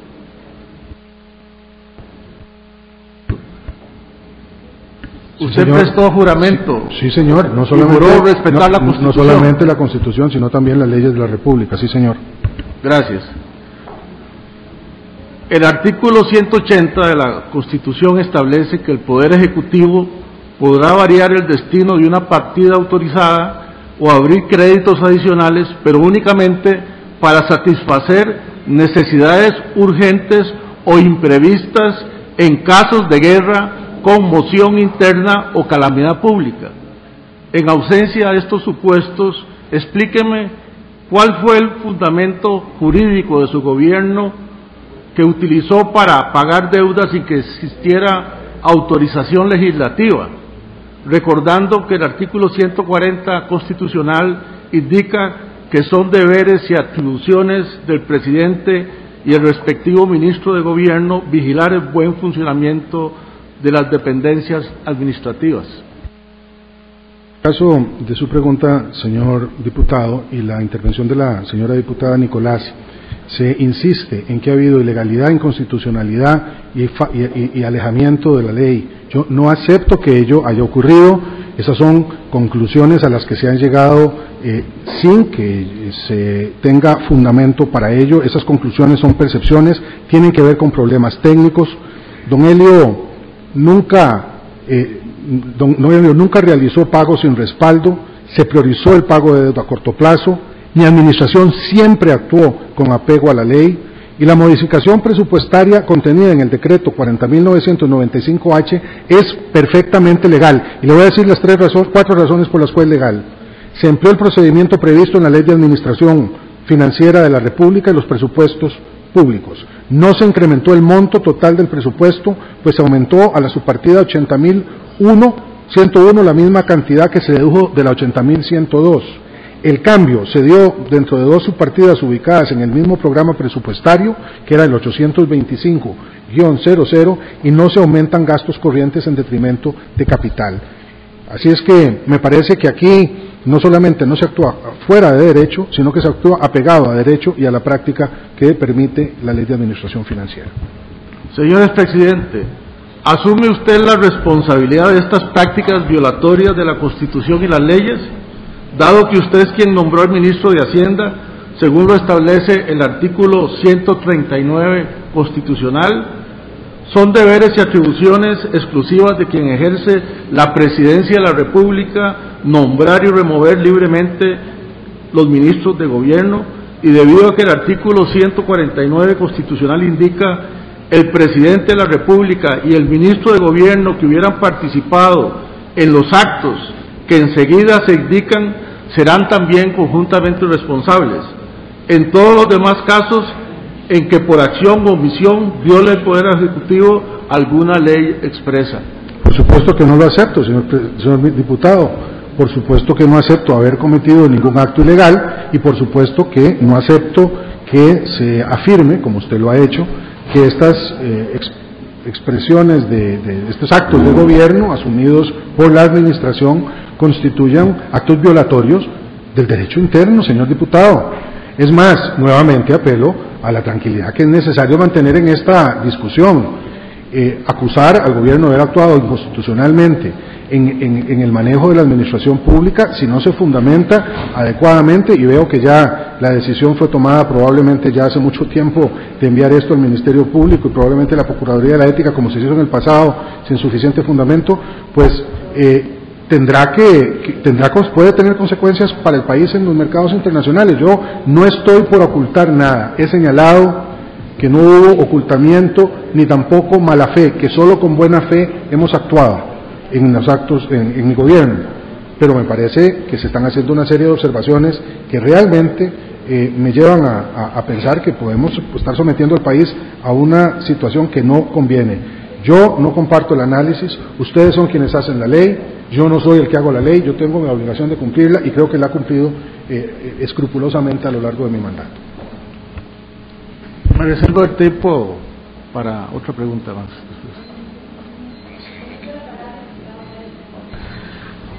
Quiero agradecerle a don Luis Guillermo su honestidad intelectual de tratar de contestar las preguntas que yo he hecho en el segmento anterior. Eh, en respuesta a las preguntas, él presentó un documento eh, de Fitch.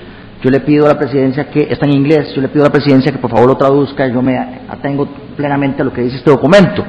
Eh, sin embargo, señor Solís, le quiero decir que Este documento no explica su discurso el primero de agosto por la sencilla razón de que este, este documento está fechado 10 de agosto. Este, más bien, en este documento se hace referencia a su discurso el primero de agosto. Y también este documento tiene algunas otras revelaciones importantes. Eh, la otra cosa que quiero decirles es que si bien se colocaron bonos después de su discurso, eh, el efecto no fue en que no se pudieran colocar, el efecto fue en altísima tasa de interés. Por supuesto, con esa tasa de interés que se estaba ofreciendo, eh, hasta yo hubiera querido invertir si hubiera tenido esa cantidad de plata, pero bueno, eso para, para explicarle a los costarricenses en qué consiste la afectación a la que hacía referencia el diputado Erwin Macís. Eh, yo quiero hacerle una pregunta al presidente. Presidente, usted dice que no hubo subastas en junio y en julio, para seguir en la, misma conversación. Hubo subastas infructuosas en junio y julio, usted tiene razón.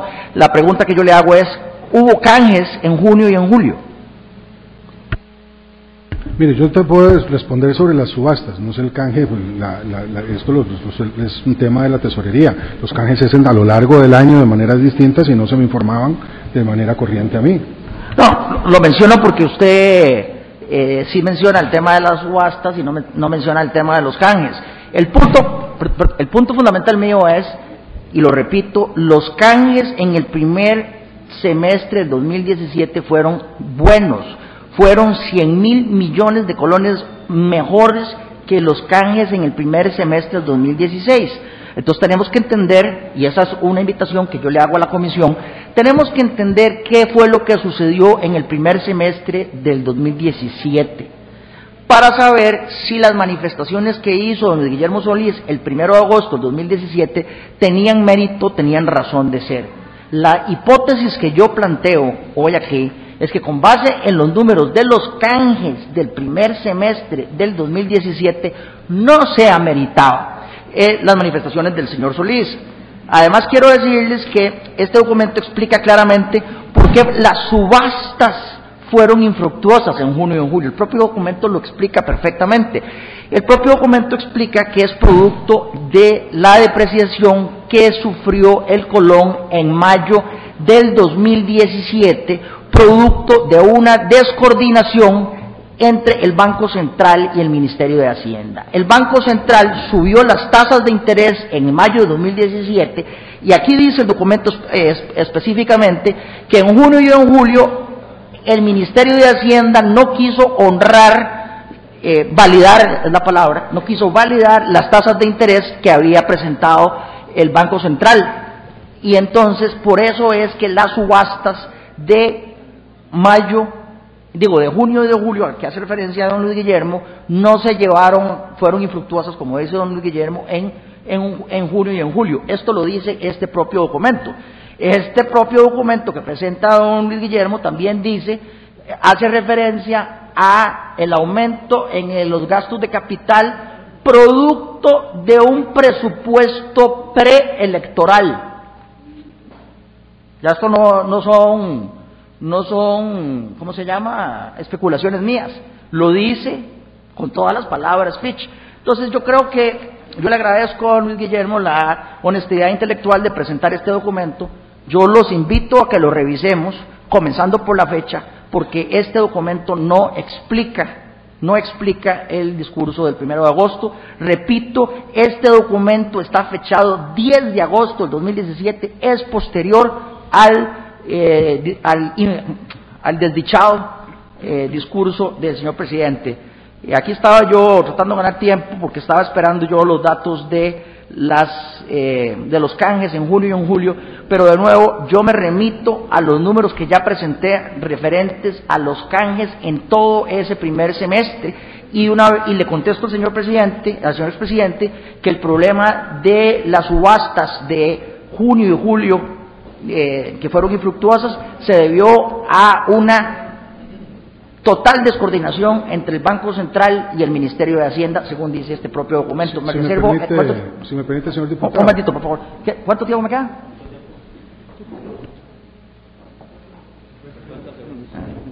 Bueno, pues... En, en... Gracias, gracias. en esos 50 segundos quisiera decir una cosa.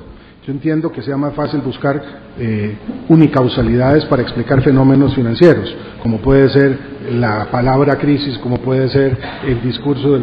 Pero yo también quiero recordar que durante esos momentos previos a mi discurso en los meses de junio y junio cambió la perspectiva del riesgo, del riesgo país. Yo dije que se endurecieron los mercados, ¿verdad? También resultado de eso, y esto fue lo que afectó la liquidez, no es únicamente una cosa. Y en ese sentido, si bien es cierto, lo que dice Fitch es del 10 de agosto, desde antes de esa fecha se venían variando esas percepciones. Pero además lo del presupuesto preelectoral se refiere al presupuesto del año anterior, no este, porque ese el, presupuesto del año al que se refiere, 2017, no estaba terminado en el 10 de agosto.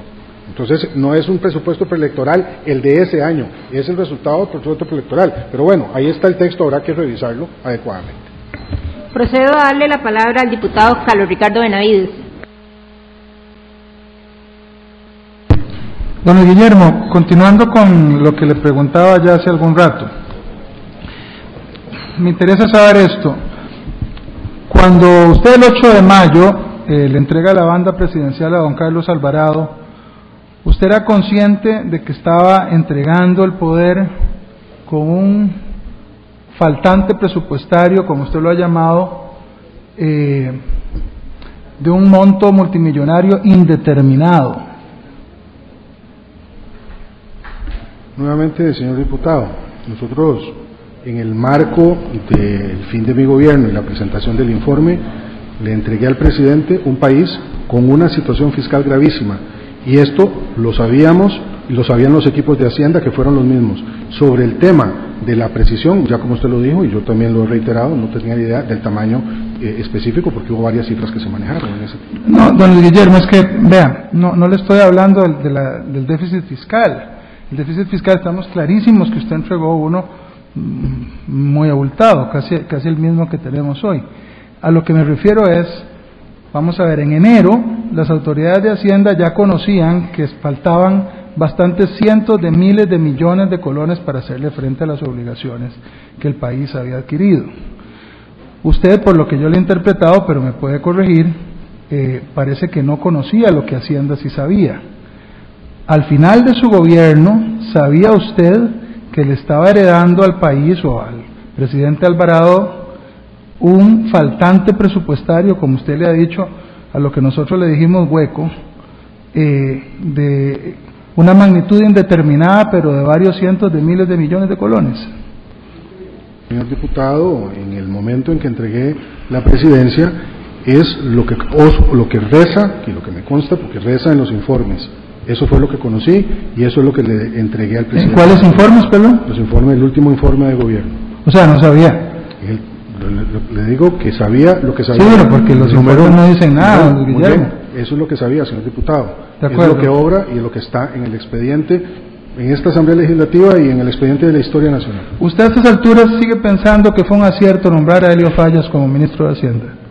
Sobre ese tema, esa es una opinión que mm, no creo que corresponda al cuestionamiento al que fui llamado a atender aquí.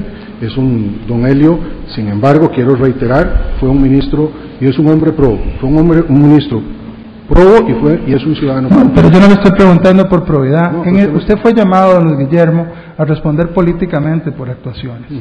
Usted fue el presidente de la República, usted como candidato escogió como parte de su fórmula a don Helio Fallas. Pero además de eso, usted fue el que lo puso como ministro de Hacienda. Pero no solo lo puso de ministro de Hacienda, lo sostuvo cuatro años. Mi pregunta es si le sigue pareciendo un acierto suyo haber colocado a Helio Fallas en lugar de los casi cinco millones de costarricenses distintos a él, haberlo puesto en esa, en, ese, en esa posición. Esa es una valoración política, don Carlos Ricardo, como usted lo ha dicho aquí, es una valoración absolutamente política.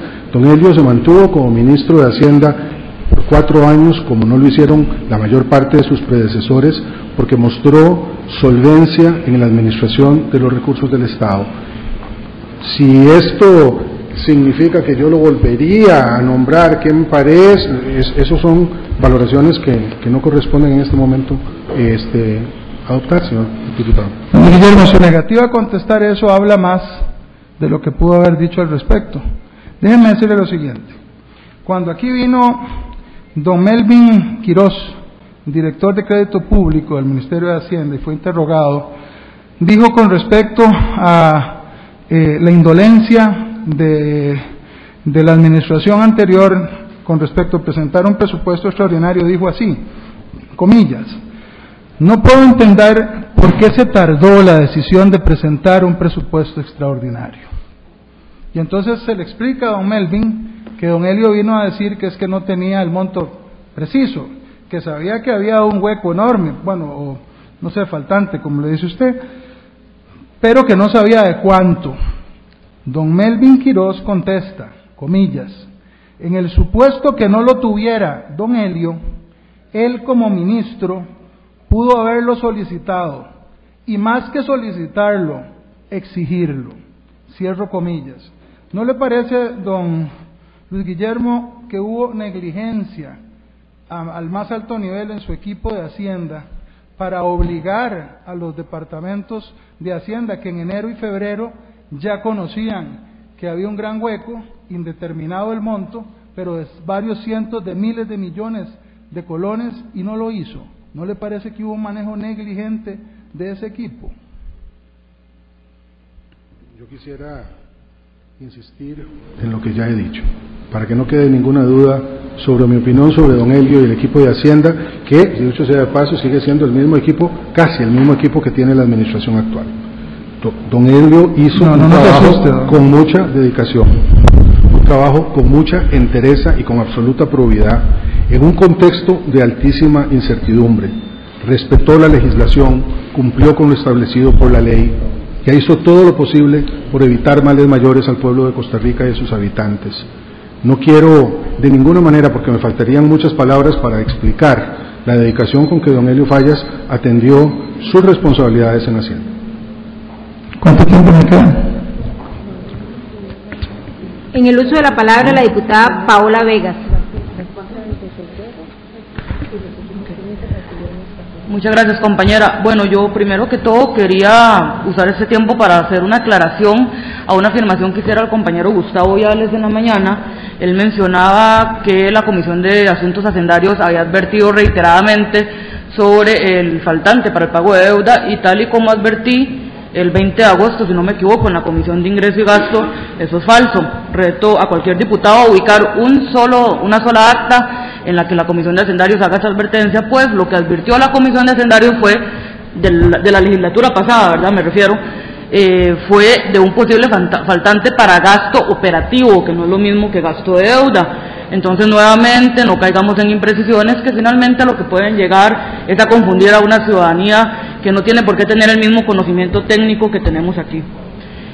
Dicho esto, y con lo que quiero cerrar es que me, me indigna el manejo que se ha hecho esta comparecencia realmente ha mm, sobresalido más pues algún, al buen trabajo que algunas compañeras han hecho, como doña Yorleni, que siempre es muy seria en su trabajo, y otras personas.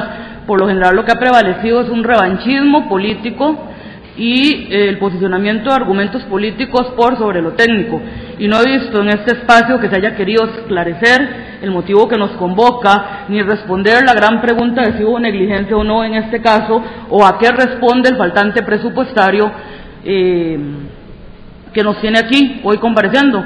Tan así es que la diputada Franklin Nicolás corrió a presentar la moción eh, el día de la muerte del padre de don Luis Guillermo Solís y hoy no ha dejado que don Luis Guillermo Solís le responda a una sola pregunta porque lo ha interrumpido reiteradamente.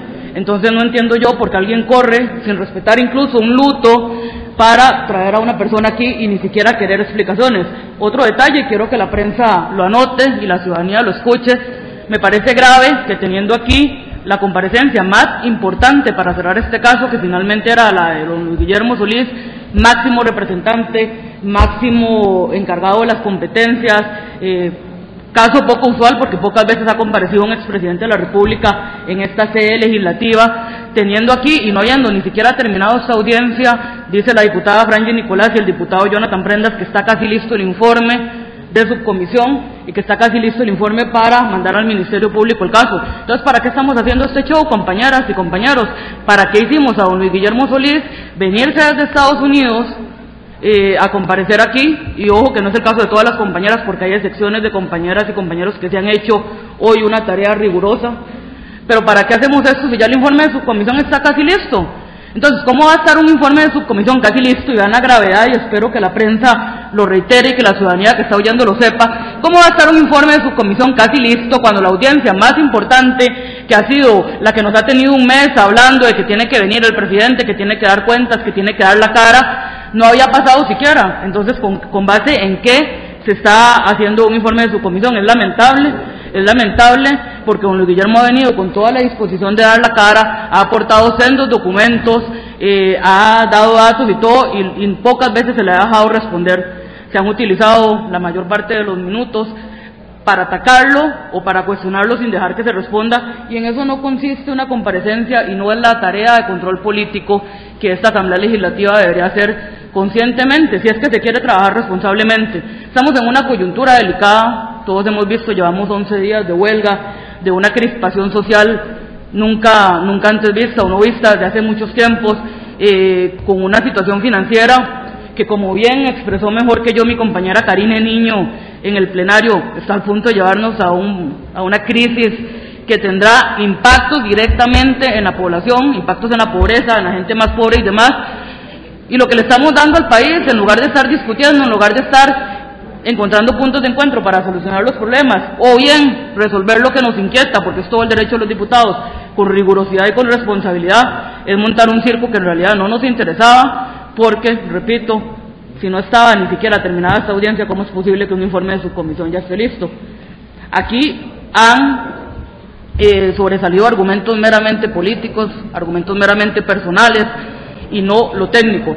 En lo técnico, y pueden revisar las actas, la Contraloría General de la República, los datos del Banco Central, los datos de Tesorería Nacional, las afirmaciones de los directores de crédito público anterior y, y, y el actual, han dicho que todas las estimaciones técnicas estaban eh, cumplían con lo que planteó el presupuesto del 2018 y que los cambios en las variables económicas van por una serie de factores que van desde, lo, desde declaraciones de la Reserva Federal estadounidense hasta la incertidumbre de las elecciones. Quizás había mucha gente que tenía mucho miedo de que ganara algún partido político que no sabía gobernar y esto motivó que algunos, que algunos prestamistas y algunos inversionistas también tuvieran mucho miedo.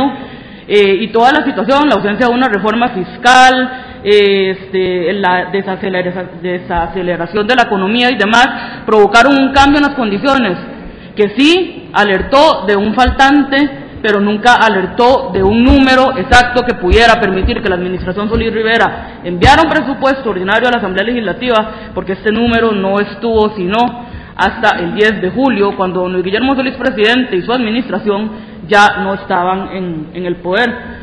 Entonces quiero dejar eso sentado y reiteraré y presentaré mi informe de minoría porque yo no lo he empezado, yo sí quería oír esta comparecencia para hacer mi informe y sí quería escuchar a la ministra que estaba también convocada hoy para la tarde. ¿Cómo va a estar un informe de subcomisión sin haber escuchado a la ministra de Hacienda y sin haber escuchado a don Luis Guillermo? Pero bueno, en mi informe de minoría expresaré todo esto que estoy expresando ahora. Muchas gracias. Gracias, compañera. Eh, por efectos de tiempo hay que levantar a las 2 y 45. Quedan dos compañeros en lista, Wilmer Ramos y don Luis Fernando, tres minutos para cada uno. Muchas gracias. Lamento el poco tiempo. Eh, tengo que decir que durante muchísimos años eh, ministros de Hacienda han estado ejecutando y presupuestando gasto corriente y liquidándolo con deuda. Y eso ha venido a ser un problema que nos está reventando en los últimos años y esto es grave. Y tengo que decirlo que esa falta de ajuste no es un asunto eh, meramente de la última administración. Se intentó varias veces, pero no se le dio el seguimiento que tal vez había que darle en ese tiempo. Centrarse en el corto plazo eh, y hacer el análisis de lo que está pasando con las finanzas públicas en el corto plazo es como el tomador de licor que le echa la culpa de la goma al, último trago que se tomó. Eh, y más o menos eso es lo que está pasando hoy acá. El presupuesto, tengo que decir que pasa por una serie de instancias de análisis. Lo analiza la Contraloría General de la República y viene y nos ayuda con el análisis, lo hace el Banco Central, lo, lo analiza análisis presupuestario de esta Asamblea Legislativa, los despachos de cada uno de los diputados, etcétera, hacen el análisis. Pero los supuestos que lo fundamentan, en este caso no se cumplieron por la gravedad de las finanzas y esto eso requiere ajustes en momentos de deuda creciente. Difícil es poder uno atinar en los supuestos, y lo estoy diciendo como economista. Y este, este es un asunto que también tenemos que analizarlo desde gobernar responsablemente. Siempre va a haber que tomar este tipo de decisiones y más en las situaciones complejas que implican las finanzas públicas hoy. Esas situaciones a veces llevan a estas paradójicas, a estas paradojas, a estas decisiones dicotómicas entre cuál es el mal menor o mayor que hay que tomar. Y eso, eh, en este caso, había que hacer colocaciones de deuda de corto plazo porque los mercados no daban para más plazos. Se ha dicho aquí muchas veces que don Luis Guillermo eh, y el equipo de él gobernó en tiempos de un entorno favorable en términos eh, fiscales, etcétera. No es cierto. La crisis acumulada en las finanzas públicas eh, ha sido muy, muy difícil y este país viene creciendo poco por la situación que tienen las finanzas públicas desde hace tiempo. Don, don Luis Guillermo, yo quisiera darle a usted, se me acabó el tiempo. Gracias por la buena intención, don. Diputado Luis Fernando Chacón. Gracias, señora secretaria. Yo sí quiero aclararle a la diputada Vega que esta comisión es de ingreso y gasto público y que estamos obligados a tocar este tema. Y yo sí voy a aportarle a la mesa el acta del 22 acta número 22 del 5 de septiembre, donde la diputada, exdiputada Paulina Rodríguez, sí toca el tema de canje y de deuda, señora diputada. Aquí está y lo aporto a esta comisión para que sepa que sí se tocó el tema. Segundo, quiero tocar el siguiente eh, eh, aspecto. También quiero aportarle aquí a la mesa una certificación del Banco Central, precisamente en relación al presupuesto del 2018, en donde precisamente el Banco Central certifica que para efectos que corresponden el presupuesto, todo lo que se tramite como deuda tiene que venir a la Asamblea Legislativa. No hay duda alguna en esto. Y todo lo que se hizo extra Asamblea Legislativa es ilegal y a eso se refiere Marta Costa al decir que lo tiene en investigación. Lo aporto para que la comisión también lo reciba. Y me parece que aquí es muy importante eh, eh, señalar, yo le creo al señor expresidente que no hubo yo creo usted, señor expresidente, pero sí creo que hubo una irresponsabilidad en los cálculos y en las expectativas. Me parece que negociar deuda con canje y pasar de largo plazo a corto plazo puso en un alto riesgo a este país en materia financiera. Y eso generó la situación del arranque del 2018. El decreto que habla el señor expresidente es de fecha 14 eh, de marzo, la firma y rige a partir del 6 de abril, pero resulta que se hace un pago retroactivo de los meses de febrero y marzo por 211 mil millones. Esto es lo que tienen que explicarle al país, si esto está en el marco de legalidad o no está en el marco de legalidad. Y eso es lo que esta comisión quiere que los costarricenses sepan. Aquí no se trata de una persecución de brujas, ni mucho menos. Se trata de que nos encontramos con un hueco fiscal que además de la situación del déficit primario y el, y el déficit adicional de deuda y sus intereses, nos encontramos con dos presupuestos extraordinarios que van a rondar los 900 mil millones y por ahí se dice que es más de mil millones ya. Eso es lo que nos preocupa, esto es lo que nos trajo hoy acá yo le agradezco al señor expresidente que haya venido, pero sí es importante que los costarricenses sepan que aquí no estamos haciendo politiquería. La Comisión de Ingreso y Gasto Público tiene esta, esta función. Y precisamente, precisamente, Me parece que es muy importante que aclaremos que sí hubo irregularidades en este proceso y que la Contraloría va a tener que darnos respuesta a su investigación. Gracias, presidente. Un gusto. Presidente. Eh, compañeros, se ha vencido el tiempo, tenemos que levantar la sesión. Diez segundos, por- presidente, nada más, para Cinco darte tres segundos. datos. Cinco Diez- segundos. Cinco segundos. Canjes, junio, 68 mil millones. Subasta, junio, 123 millones de dólares. Canjes, julio, 79 mil millones de colones. Gracias. El movimiento de partidas no, no aumentó el déficit fiscal, señor presidente. Al ser las 2.45 levantamos la sesión. Muchísimas gracias. Tomen, están muertos el lapicero. Gracias.